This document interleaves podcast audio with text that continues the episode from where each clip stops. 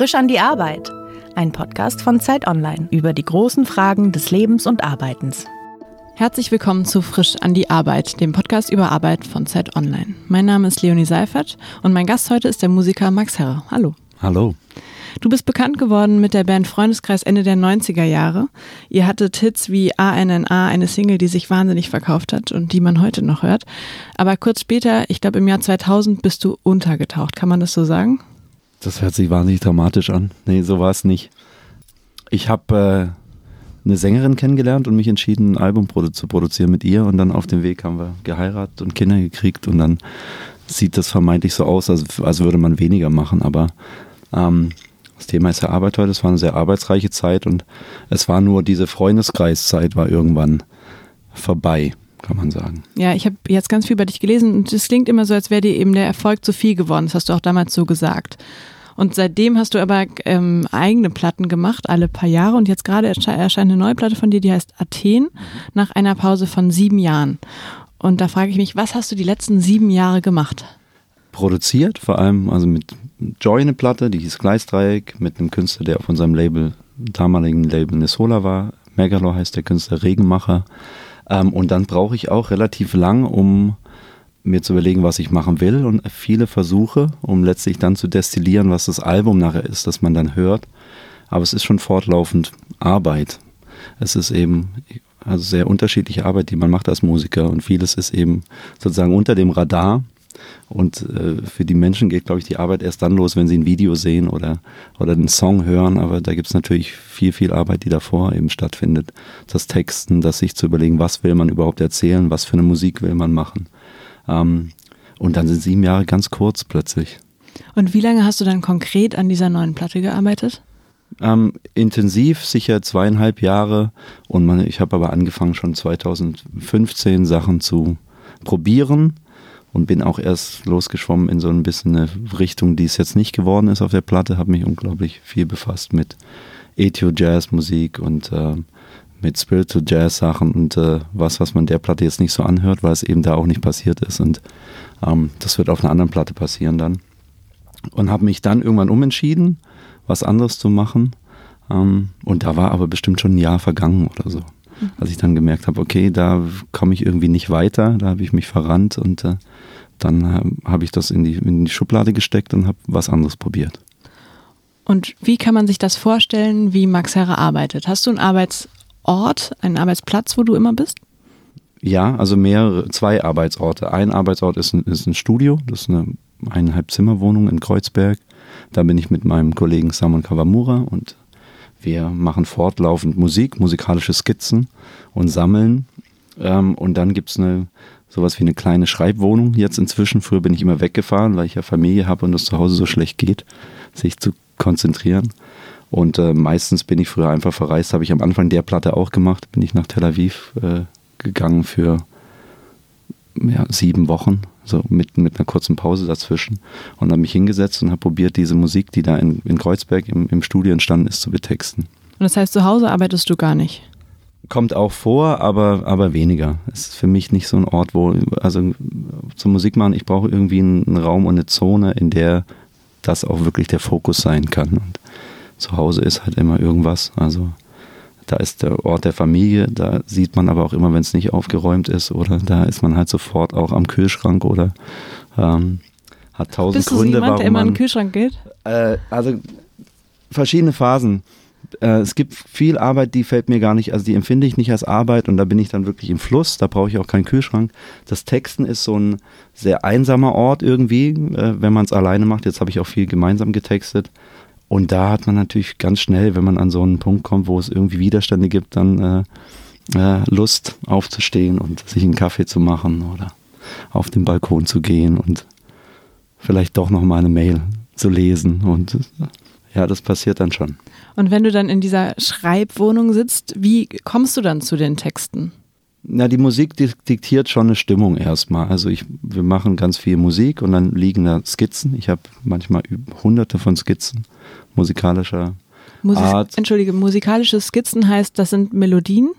Beats würden wir Beats? sagen im Hip-Hop. Okay, das klar. das sind Miniaturen, also das sind äh, zum Teil Loops Also von, von vier oder acht Takten Musik, äh, Akkordfolgen äh, mit Drums zusammen und ganz, ganz unterschiedliche Sachen und sehr unterschiedliche Stimmungen. Und ich verliebe mich in eine Stimmung oder mir entspricht eine Stimmung an einem bestimmten Tag oder ich habe irgendwas äh, äh, mir zurechtgelegt, worüber ich schreiben will und suche eine Musik, die dieser Stimmung entspricht und dann ist es eigentlich wie ein Dialog zwischen dem, was in der Musik ist und äh, dem probiere ich erstmal musikalisch gerecht zu werden und dann eben auch textlich das und inhaltlich zu treffen, was da emotional angelegt ist in der Musik.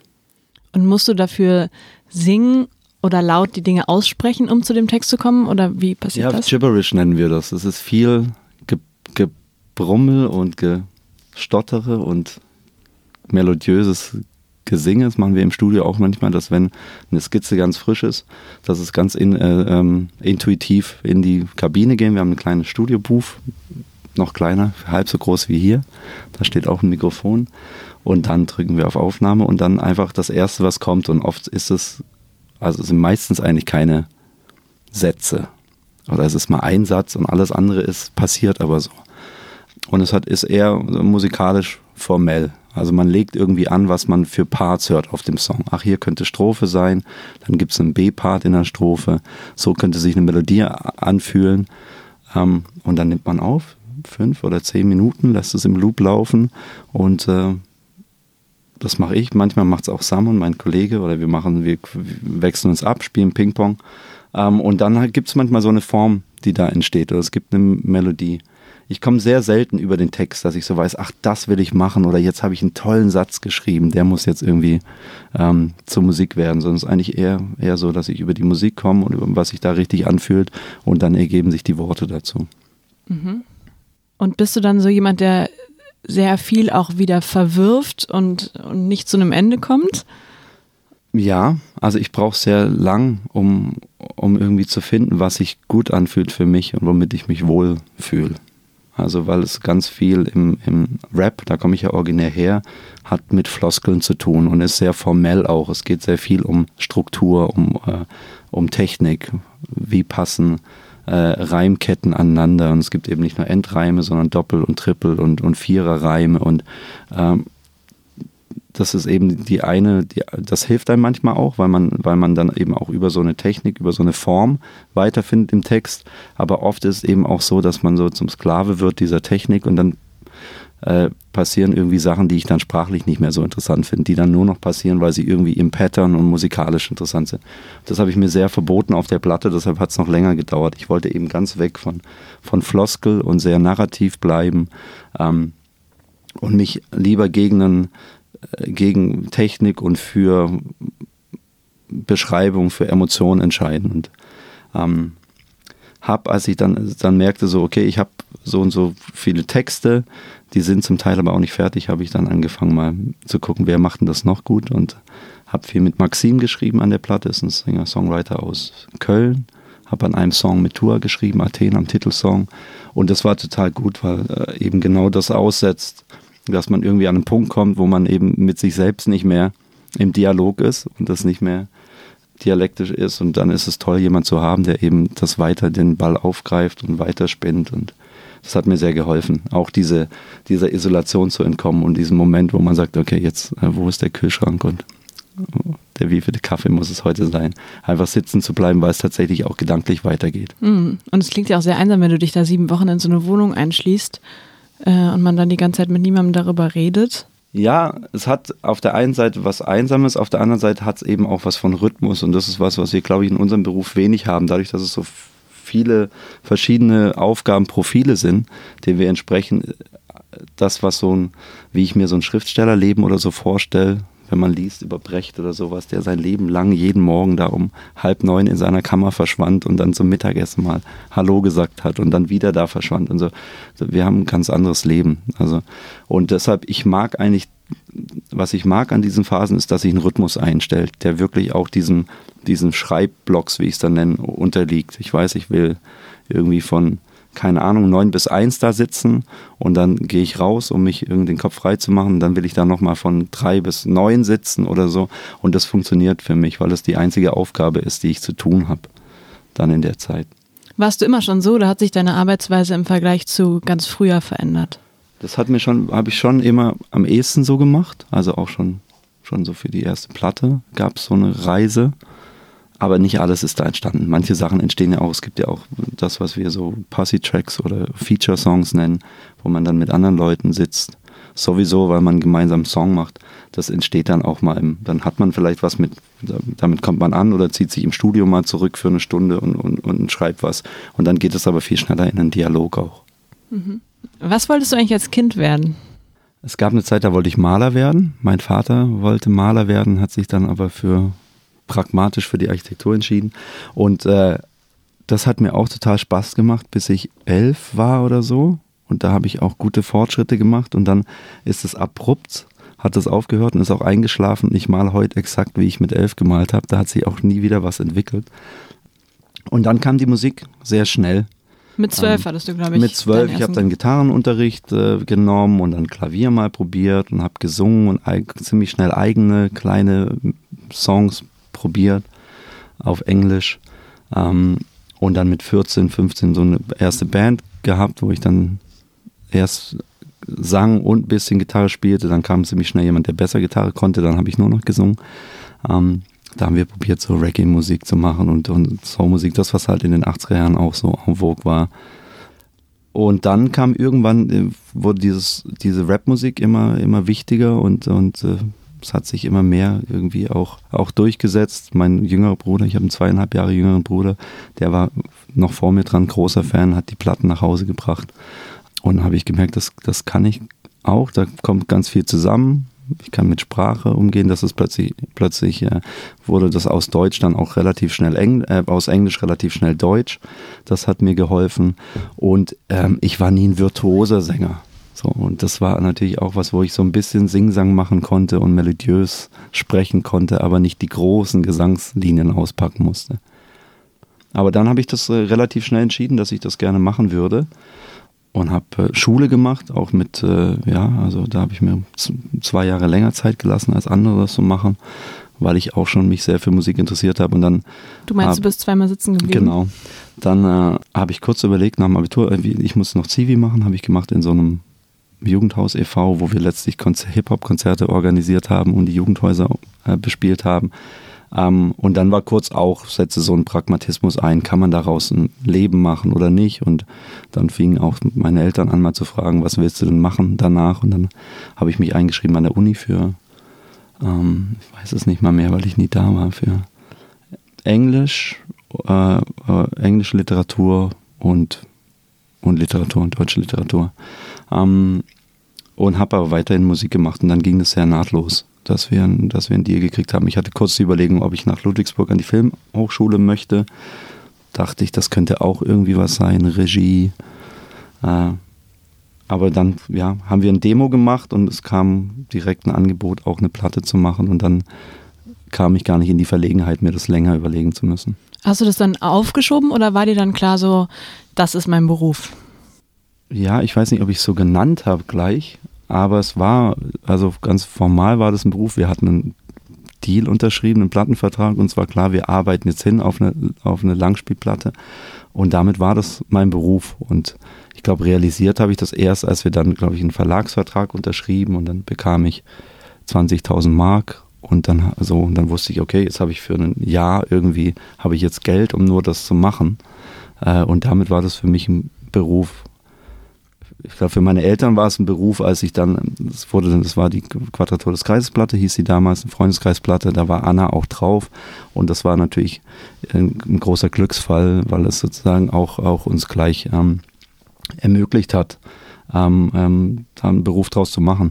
Die beiden anderen Bandkollegen der eine war schon Berufsmusiker, der war Schlagzeuger gewesen in, in verschiedenen Bands. Der DJ war Maler zu dem Zeitpunkt und hat sich dann mit der Platte auch entschieden, dass er das an den Nagel hängen kann und sich wirklich auf die Musik konzentrieren kann. Und ich kam sozusagen aus der Schule, dann Zivildienst direkt ins Musikmachen und musste mich seither auch, auch nicht mehr darum kümmern, ob ich irgendwas anderes dann machen sollte. Glaubst du, man braucht sowas wie, oder glaubst du an sowas wie Berufung? Ja, ich glaube natürlich, dass in, in unserer Arbeitswelt das eben nicht zusammengeht bei ganz vielen Menschen. Also siehst ganz viel. Also Berlin ist ja voll von Menschen, die mit dem einen Job ihr Geld verdienen und einen anderen, aber eine Berufung für was anderes haben. Also ähm, und äh, ich glaube schon, dass es sowas gibt. Ich glaube, dass wir nicht in einem System leben, in dem das immer übereinander kommt und dass es ein Glücksfall ist, wenn das so ist. Dass das, was du spürst äh, als Berufung, das machen willst, wenn du damit auch ein Leben bestreiten kannst. Ich glaube, da kann man sich glücklich schätzen. Also würdest du sagen, die Musik ist deine Berufung? Ja, äh, definitiv. Das war das, was ich, also das Musiker sein, ja, glaube ich. Ich glaube, was mir daran besonders gefällt, ist, dass es eben sehr interdisziplinäres Arbeiten, würde man es vielleicht heute nennen, ist. Dass man in ganz vielen Bereichen arbeiten darf und dass es eben auch sehr unterschiedliche Profile sind. Die Studioarbeit ist ganz anders wie die, ganz anders wie die Arbeit live. Tatsächlich dieses Musik rausbringen ist geknüpft an, an verschiedene Formate und Produkte. Du musst eine Grafik machen für ein, für ein Cover, du musst Videos machen, du musst dir eine Live, ein Live-Konzept überlegen und eine Live-Show konzipieren. Und das gefällt mir total gut daran, dass ich ganz in ganz vielen Bereichen eben künstlerisch arbeiten darf und mich da, mich da ausdrücken kann. Und denkst du trotzdem manchmal, oder gab es Phasen in deinem Leben, in dem du gedacht hast, oh Mann, ich hätte total gern einen normalen Beruf? Also einen anderen Beruf, normal ist ja relativ. Mhm. Ähm, ja, also es gibt natürlich schon Widerstände und ich glaube, also was das Komplizierteste daran ist, äh, ich mag zum Beispiel total gern Platten für andere machen, weil du da plötzlich dich selbst nicht mehr mitverhandeln musst und deine Unsicherheiten, deine Eitelkeiten, äh, deine Ängste auch vor diesem Exponiertsein und, und äh, dich, dich zeigen zu müssen und damit auch ja, angreifbar zu sein das ist, glaube ich, das, was fast am kompliziertesten ist, am, am eigene Kunst zu machen, dass man sich immer irgendwie mitverhandelt. Ne? Und wenn man das, wenn das sozusagen wegbleibt, weil man das einfach nur dieses, das Können, was man sich angeeignet hat, wenn man das sozusagen in den Dienst einer Sache stellt, die wegrückt von einem, ist es manchmal viel einfacher. Ne? Und weil man viel direkter sozusagen in der in der, in, der, in der Arbeit ist und in der Kunst ist. Mhm. Und wie geht dieses für andere Leute Musik produzieren? Na, die fragen ein, ob man mithelfen kann und dann setzt man sich hin und macht, zeigt ihnen Musik, die man vielleicht schon gemacht hat oder produziert was, äh, von dem man denkt, es, es würde ihnen stehen und zu ihnen passen und dann sitzt man im Studio und schreibt Texte und man redet über die Texte, dann nimmt man das auf und produziert es fertig, arbeitet das aus und berät ja, und kompiliert Platten mit ihnen, sucht Songs zusammen, die dann entstanden sind und, und redet über, über Narrativ, ein übergeordnetes und wie man, ja, also einfach, keine Ahnung, in anderen Berufen würde das vielleicht äh, Kreativdirektion heißen oder sowas. Das ist ein großer Teil davon und das andere ist ganz einfach Studioarbeit. Mhm. Ich stelle mir so vor, dass das einen psychisch weniger belastet. Ist das so? Ja, also es gibt natürlich eine, eine gewisse Distanz die auch hilft, weil die den Blick auch vielleicht scharf hält. Das verschwimmt ja, wenn man da selbst immer mit drin ist, dann ist man halt, ah, äh, ja, dann ist man halt sauer auf sich selbst, wenn was nicht passt. Und äh, das kennen wir ja, glaube ich, alle, dieses andere Sachen, ja, wenn wir was anderes sehen, dann können wir das irgendwie in ein Schema reinpacken. Und wie gut finden wir das und ist das jetzt auch, auch gut genug im Kontext anderer Sachen? Ich glaube, wenn man da selbst drin steckt, weiß man immer nie, nie, also weiß man nie so genau, ist es das jetzt schon, ist es gut genug äh, für da draußen, ist es gut genug für mich, habe ich, habe ich da schon alles probiert und letztlich bleibt diese, ich glaube, diese, wie soll ich sagen, diese Lücke zwischen dem, was man an Anspruch hat und dem, was man einfach auch kann und hinbekommt, die wird es immer geben. Ich glaube, also ich habe das noch nicht erlebt zeitweilig vielleicht mal für einen, für einen Abend, wo man dann einen neuen Song feiert oder, oder so, aber sich das Gefühl hatte, das, was ich will und, und das, was dabei, was rauskommt am Ende, das ist deckungsgleich. Das gibt es nicht. Das ist ja ich total glaube, dramatisch. Das, ich glaube, das gibt es nicht. Ich glaube, dass das aber auch der Antrieb ist, irgendwie halt das Nächste zu machen. Mhm. Ich glaube, wenn man das erreicht, dann ist, glaube ich, dann kann man sagen, jetzt habe ich es aber gemacht. Ich glaube eher, dass mit dem, also mit dem Lernen und, und dem, dem vielleicht dem, dem Können und dem Besserwerden in dem, was man macht, auch der Anspruch an das, was da rauskommen soll, wächst. Ja, also ist meine, mein Gefühl. Und du produzierst ja nicht nur für Menschen, die dir nicht ganz so nahe stehen, sondern ja auch ähm, für deine Frau Joy Denalani. Vor allem, ja. Vor genau. allem. Ähm, und dann ist es eigentlich nicht mehr so weit weg wahrscheinlich, oder? Nee, es ist beides. Es ist irgendwie, es ist ganz genauso wichtig mir wie meine eigenen Sachen und es ist trotzdem habe ich noch, ein, noch einen Blick von außen drauf. Also es ist eigentlich schön, weil es ist mir, also ich, es sind irgendwie auch wie meine Platten dann und ich gehe da mit der gleichen Begeisterung und äh, keine Ahnung, was wäre ein Wort, Inbrunst oder so, würde man sagen, rein, aber aber ich, ich kann es eben von außen auch be beobachten dann. Ne? Ich stehe eben nicht auf dem Konzert auf der Bühne, sondern ich stehe unten und, und hab das, hab's im Blick. So. Ähm, warum habt ihr entschieden, das so zu machen? Wir haben es jetzt mal nicht gemacht äh, für die neue Platte. Joy hat eine neue Platte auch, die kommt nächstes Jahr. Ähm, wir haben es so gemacht, weil, weil das uns natürlich unglaublich verbindet und weil das einfach ein großer Teil unserer, unseres Lebens ist, eben die Musik und sich damit zu befassen, sich auseinanderzusetzen und neue Musik zu entdecken und, äh, und zu spüren, wie man darüber denkt, ob man da gleich drüber denkt. Es ist eben ganz oft auch so, dass es, ähm, dass es uns an der gleichen Stelle berührt, glaube ich, oder begeistert. Ähm, und ich glaube, das ist schon ein großer Teil dieses Fundaments dieser, dieser Beziehung auch, dass man eben ganz viel hat, was man, was man teilt. Und das will man dann, glaube ich, irgendwie auch, auch äh, dann in die, in die Arbeit bringen. Mhm. Und entscheidet ihr dann, wenn, wenn ihr gerade Streit oder Diskussion wegen einer anderen Sache habt, okay, dann arbeiten wir heute nicht? Oder könnt ihr das trennen? Man kann das natürlich nicht immer trennen, aber also wir sind, glaube ich, sehr fokussiert in das, was wir, was wir arbeiten wollen. Und ähm, ja, das hat sich auch entwickelt. Wir haben ganz eng gearbeitet die ersten Jahre. Also die erste Platte von Joy war Mamani. Das schloss eben an an diese Freundeskreiszeit. Kommen wir jetzt, glaube ich, zurück an dieses Abtauchen. Also es war ein Abtauchen in Eintauchen, äh, mehr als ein Abtauchen. Eintauchen in ein anderes Projekt, eben auch in diese Produzentenarbeit. Ähm, die war sehr, sehr intensiv über zwei Jahre. Und wir haben sukzessive ähm, das auch verschoben und Leute dazugeholt mit den, mit den anderen Platten, weil natürlich, wenn man wirklich nur zu zweit da sitzt, ist es kompliziert. Wenn man so ganz alte Interviews von euch liest oder auch von dir, dann habt ihr das so darin beschrieben, dass immer im Wechsel einer von euch ähm, im, in der Öffentlichkeit stehen kann oder vielleicht ähm, im Wechsel erscheint eine Platte von dem einen mhm. und der andere arbeitet dann mehr mit Familie und im Hintergrund und dann dreht sich das wieder um. Mhm. Ist es heute immer noch so? Grundsätzlich ja. Es wird natürlich alles, äh, verschiebt sich ein bisschen, weil unsere Söhne älter sind und es langsam, die langsam flügge werden. Das heißt, da entstehen neue Freiräume auch für uns und da ist mehr Unabhängigkeit und Selbstständigkeit auf der Seite. Deshalb äh, haben wir auch an neue Möglichkeiten. Also wir sind zum Beispiel jetzt wieder zusammen äh, unterwegs gewesen für ein paar Konzerte und es ist jetzt an einem Punkt, wo, wo wir das auch mal machen können. Mhm. Und äh, aber war das tatsächlich damals eure Antwort auf Vereinbarkeit oder war das? Ähm, das ging schon um Vereinbarkeit. Also es, und es war so ein, also es war eine Entscheidung. Entschuldigung, jetzt bin ich dir ins Wort gefallen. War eine Entscheidung zu sagen, also wir wollen beide diesen Beruf machen und wir haben aber eine Familie gemeinsam und wir können eben nicht beide in der Weltgeschichte rumtingeln, während wir Kinder zu Hause haben, die schulpflichtig sind, die äh, die einen Alltag haben, der der irgendwie mit ihnen, ihnen gestaltet werden muss. Und das heißt, jetzt arbeitet ihr einfach beide wieder viel mehr als vorher? Wir arbeiten gleich viel, wir arbeiten nur gleichzeitig. Mhm. Das ist, glaube ich, der Unterschied, ja. Aber dann tatsächlich auch gleichzeitig in einem Studio und gleichzeitig in einer Schreibwohnung? Nee. In verschiedenen Studios. Ne? So, also mhm. Joy hat jetzt in München viel gearbeitet mit dem, es gibt in meiner Konstellation einen, einen dritten äh, Musiker im Bunde, der wohnt aber in München, Roberto Di Gioia. Und der hat mit Joy jetzt eine Platte gemacht, während ich mit dem anderen Kollegen Samon meine Platte gemacht habe.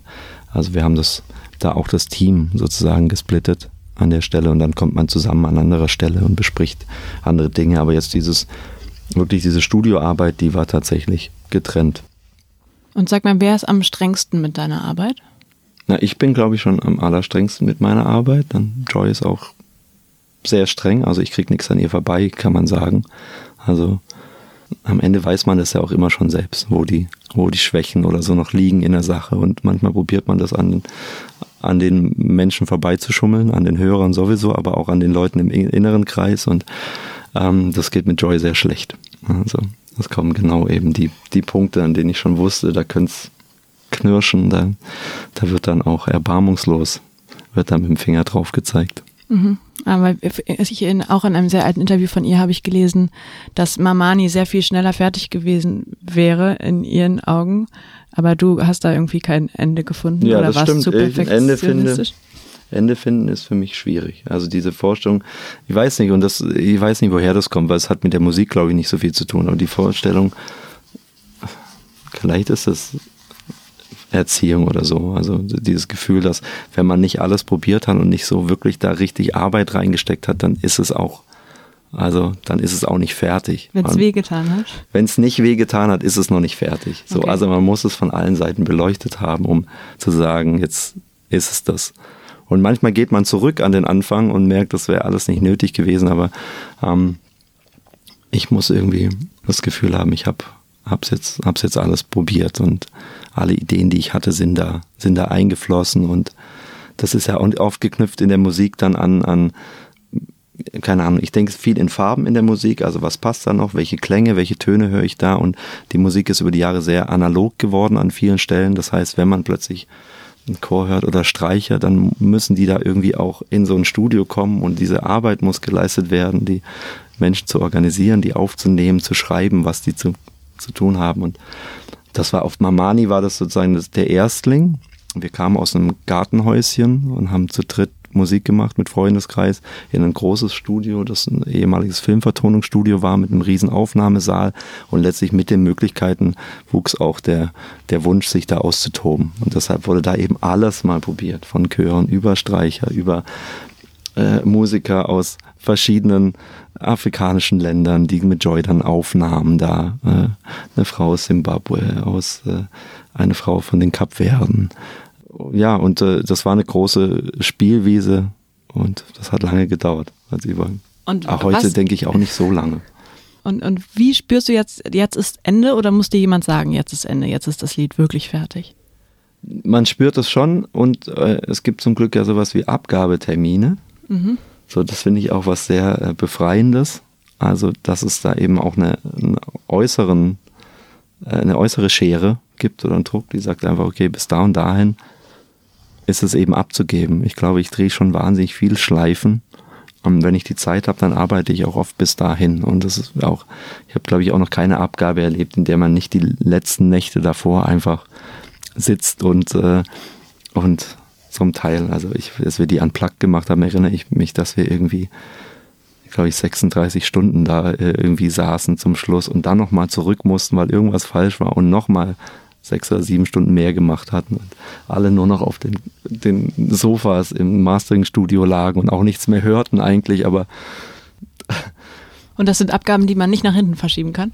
für mich ist es gibt die erste Abgabe, da hat man dann drei Viertel des Albums und dann gibt es die zweite, da ist man dann Richtung Ende und zur dritten ist dann wirklich so jetzt, heute kommt es oder, ja, oder es erscheint eben nicht zum Datum. Ich habe zum Beispiel einen Song, so, der ist so und so angelegt und, da, und dann höre ich, okay, an der Stelle muss ich den stören. Das ist nicht nur immer so, dass es die Komposition, das muss nicht immer alles harmonisch sein, sondern das kann auch sein, dass es zu harmonisch ist und dann muss da, da das muss das Bild jetzt zerschnitten werden.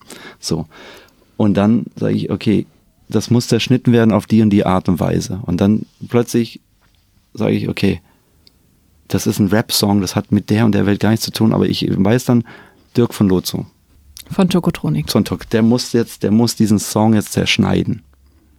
Mit einem Part, der klingt wie Woody Guthrie, so ein Friedensbeweg vielleicht, keine Ahnung. 30er Jahre Amerika, 40er Jahre Amerika. Äh, Hobo-Style. Ähm, ja, so funktioniert es. Und dann setze ich da viel dran, um das dann irgendwie, dann setzt diese Maschinerie in Gang, dass man Telefonnummer besorgt oder vielleicht hat man die schon und anruft und, und genau das auch so beschreibt. Du musst jetzt den Song, dieses Bild hier zerschneiden und zerhacken und willst du nicht und dann äh, passiert es unter Umständen. Ich habe noch mal ein ganz anderes Thema. Ich wollte mit Ja. dir noch über Geld reden. Ja. Und zwar ist meine Frage, hattest du nach den Hits mit Freundeskreis schon so viel Geld verdient, dass du eigentlich äh, lange dich hättest zurücklehnen können? Das weiß ich gar nicht. Also nee, ich habe das nie so. so- Ich habe tatsächlich, als wir diesen, diese, deshalb habe ich das vorher erzählt, für mich war diesen ersten Verlagsdeal zu haben und dann so 20.000 Mark zu bekommen und zu wissen, wow, das ist jetzt also für mich damals war das viel Geld.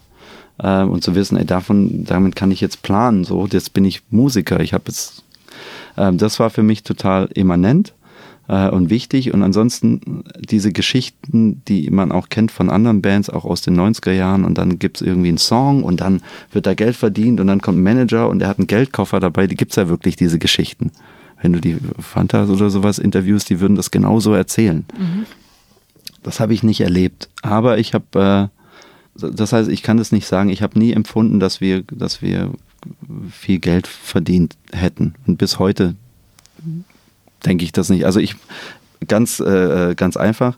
Ich glaube, ich muss noch viel arbeiten, um, äh, also ich habe nicht ausgesorgt oder sowas. Wirklich? Mit, ja. mit zwei super erfolgreichen Soloalben oder drei? Ja, sogar? wir sind, also das ist ja auch so ein bisschen, die, die Rezeption ist da ein bisschen eine komische in Deutschland, finde ich, weil man denkt immer, Künstler in Deutschland, die, denen geht's wie Jay-Z und Beyoncé oder so. Ne? Aber das ist ja trotzdem noch ein Markt, der ist, wir können total glücklich sein, dass das 100 Millionen Menschen sind, deutschsprachig mit GSA.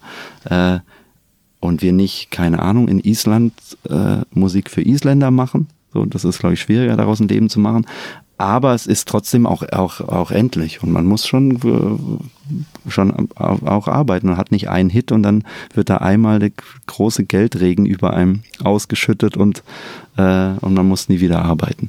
So ist es nicht. Wir führen, also ich bin total dankbar für das Leben, das wir führen können und dass wir das auch machen dürfen, fortlaufend, die letzten 25 Jahre bald einfach Musiker sein dürfen. Das ist ja nicht selbstverständlich.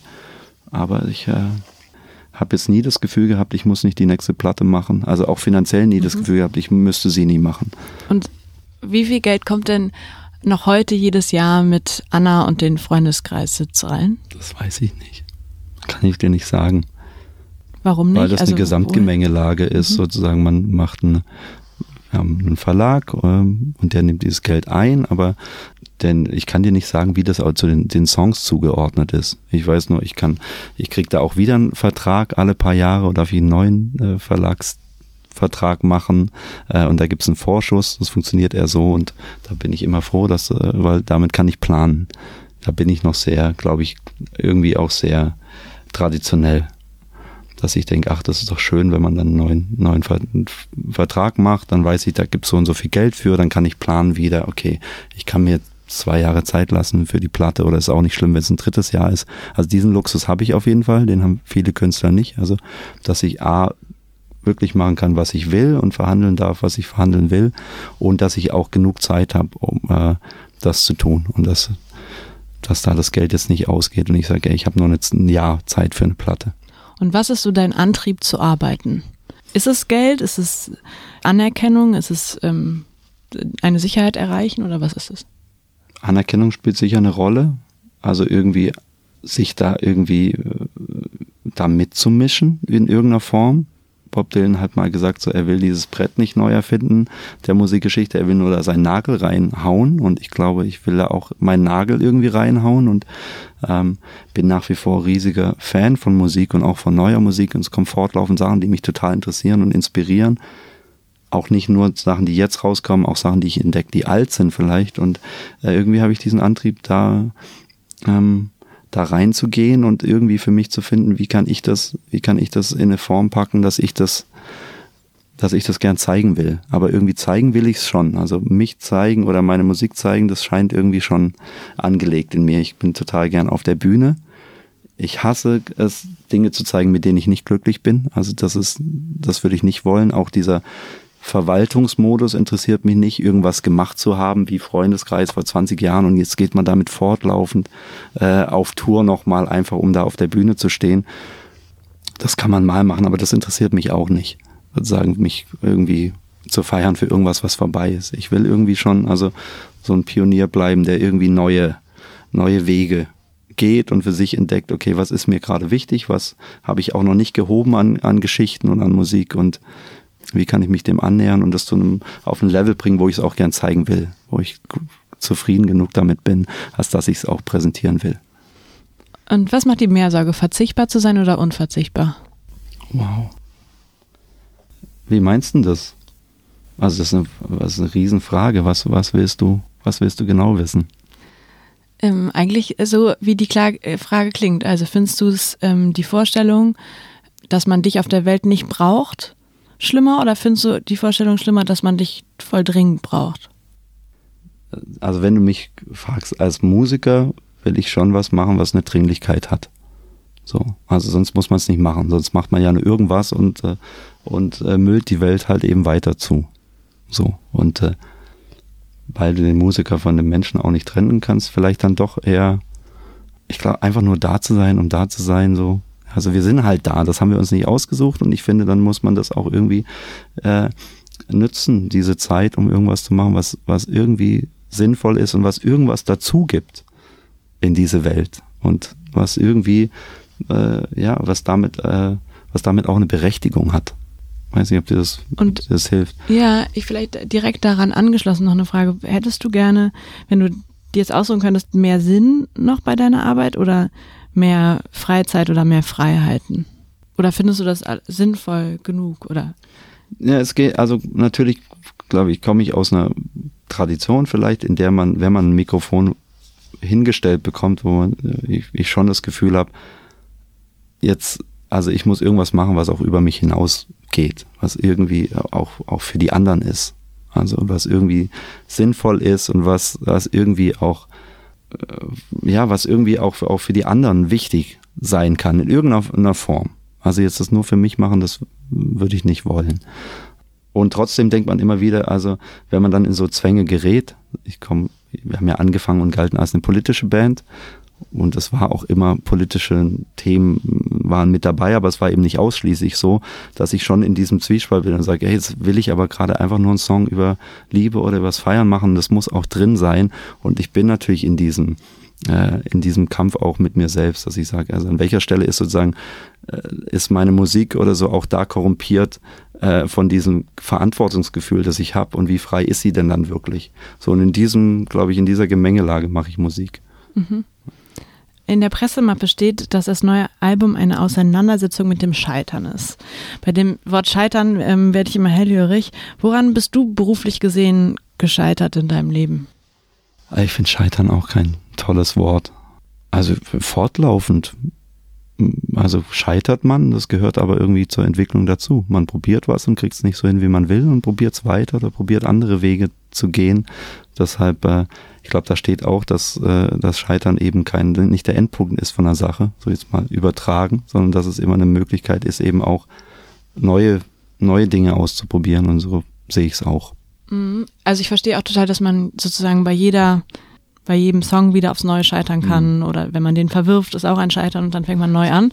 Genau. Ähm, aber gibt es ein, würdest du etwas Größeres in deiner Karriere als ein Scheitern betrachten? Also ist für dich Ja. der, das Ende von Freundeskreis ein Scheitern? Nein, überhaupt Beispiel? nicht. Aber zum Beispiel, dass ich nie ein guter Instrumentalist geworden bin, weil ich da einfach nicht diesen Fleiß reingesteckt habe und diese Auseinandersetzung, sondern das immer nur so gemacht habe, dass es irgendwie funktioniert für mich. Und das sehe ich natürlich, weil ich umgeben bin von Musikern, die alle brillant sind, auch in ihrem Handwerk, äh, also Instrumentalisten.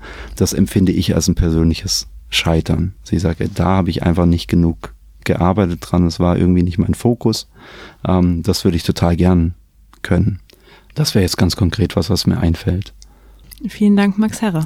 Danke. Und wenn Sie, liebe Zuschauerinnen und Zuschauer, Anregungen haben oder Kritik äußern wollen oder uns einfach sagen wollen, wen wir als nächstes einladen sollen, dann schreiben Sie uns an frischandiarbeit.zeit.de. Vielen Dank.